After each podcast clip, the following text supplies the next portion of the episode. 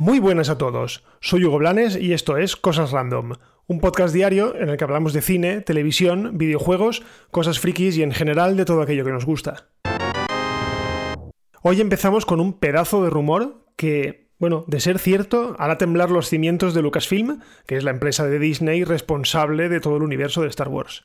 Yo, si queréis que os diga la verdad, eh, cojo esta información con pinzas pero también he de reconocer que he visto los argumentos de la persona que ha lanzado el rumor. No sé, no lo veo descabellado.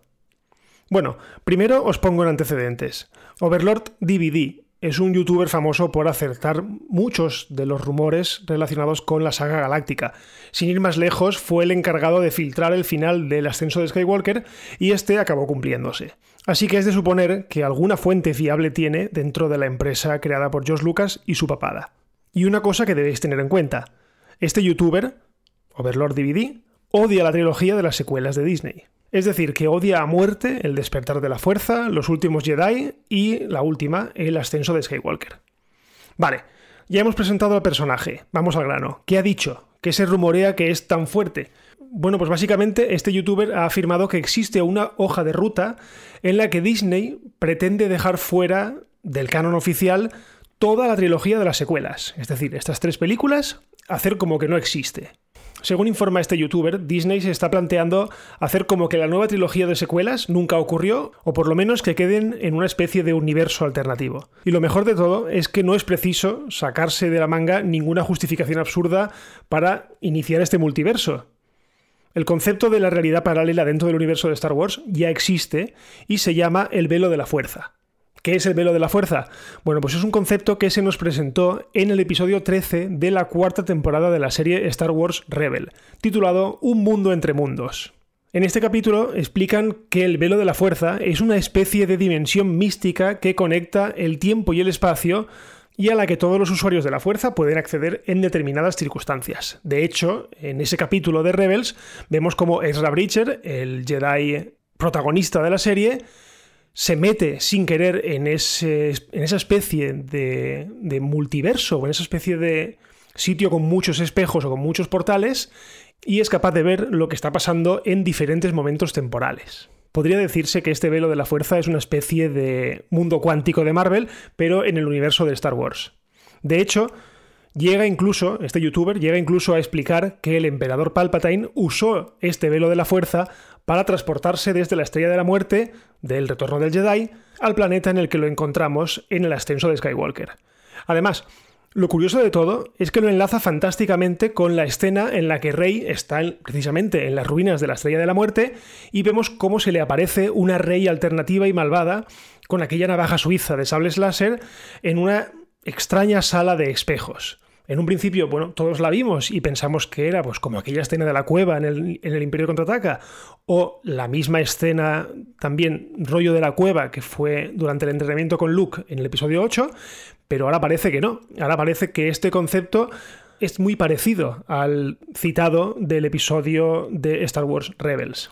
En fin, que bastaría con que alguien impidiera acceder a esa dimensión que conecta otras dimensiones para que todo lo que viene después ya no exista. Es decir, que no existiría Rey, no existiría Kylo Ren, no existiría Finn, no existiría Poe, Luke no hubiese muerto, Leia no volaría como Mary Poppins, y Han no hubiese muerto a manos de su hijo. Por supuesto, y según estos rumores, Kathleen Kennedy, la más de Lucasfilm, está totalmente en contra de esta posibilidad, más que nada porque eso supondría su fracaso con las tres secuelas.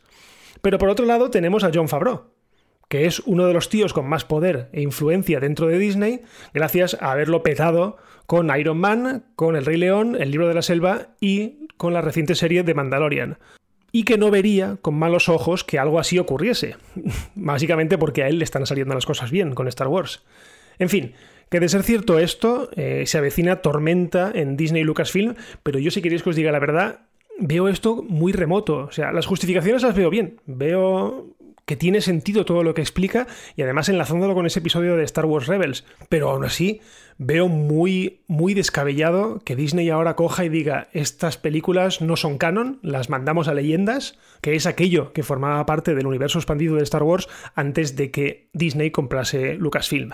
Así que no sé, yo no sé qué opináis vosotros, pero a mí esto me huele raro. Más que nada porque sí que es verdad, eso no es ningún secreto, que la saga de Star Wars, al menos en el cine, está muy agotada. O sea, el episodio 9 sí, es cierto que ganó mucho dinero, pero no ganó tanto como las otras dos entregas anteriores. Entonces, yo creo que la compañía ve un desgaste, ve una cierta decepción de los fans hacia los productos cinematográficos que realmente son los que le dan mucho dinero y bueno, no vería descabellado que hiciesen eso. No me parecería bien, ¿eh? A mí no me gusta nada el pulsar un botón y decir esto ya no ha existido, sino buscarle una justificación o intentar enmendar errores con nuevas películas, con nuevas historias y nuevas posibilidades, que las hay y muchísimas. Y seguimos con una característica que la verdad es que me ha llamado mucho la atención y que Amazon Prime pretende introducir en los próximos días en su plataforma de vídeo. Se llama Watch Party y es una especie de complemento que te dará la posibilidad de ver una película o un episodio con gente y sin salir de casa. La gracia de todo esto es que podrás hacerlo sin necesidad de que tus amigos estén físicamente contigo y además podrás comentar lo que estás viendo vía chat escrito. Esto sin duda es una manera más social de consumir contenido online. Otra cosa es que os guste.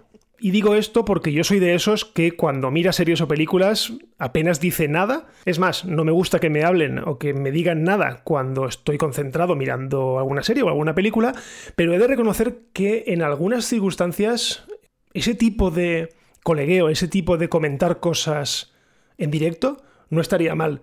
Pero yo no lo yo no lo centraría en películas o en series. Yo a lo mejor lo, lo, centraría más en realities o en por ejemplo, algo así como Masterchef o cosas así en directo, sí que es muy propicio para que tú puedas ir comentando cosas porque pasan cosas que merecen ser comentadas, pero no pierdes el hilo. No es como una serie que si te pones a escribir, pues directamente puedes perderte el hilo de lo que está pasando. Así que, no sé, lo veo un avance, pero me gustaría ver cómo lo enfocan a la hora de que, bueno, no moleste en exceso participar en ese tipo de reuniones.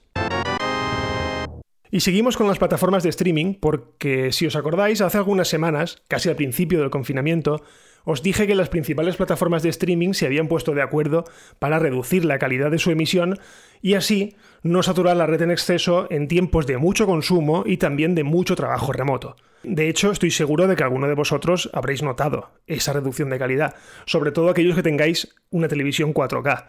Bien, pues parece que con la pandemia ya más o menos controlada, algunas compañías han vuelto a la normalidad en sus emisiones. La primera fue Apple TV Plus, pero por su carácter más minoritario, bueno, pues pasó bastante desapercibido ese salto de calidad. Ha sido Disney Plus quien a través de su cuenta de Twitter ha anunciado que a partir del día 8 de julio la plataforma vuelve a su calidad prometida, es decir, a una resolución 4K y sonido Dolby Atmos.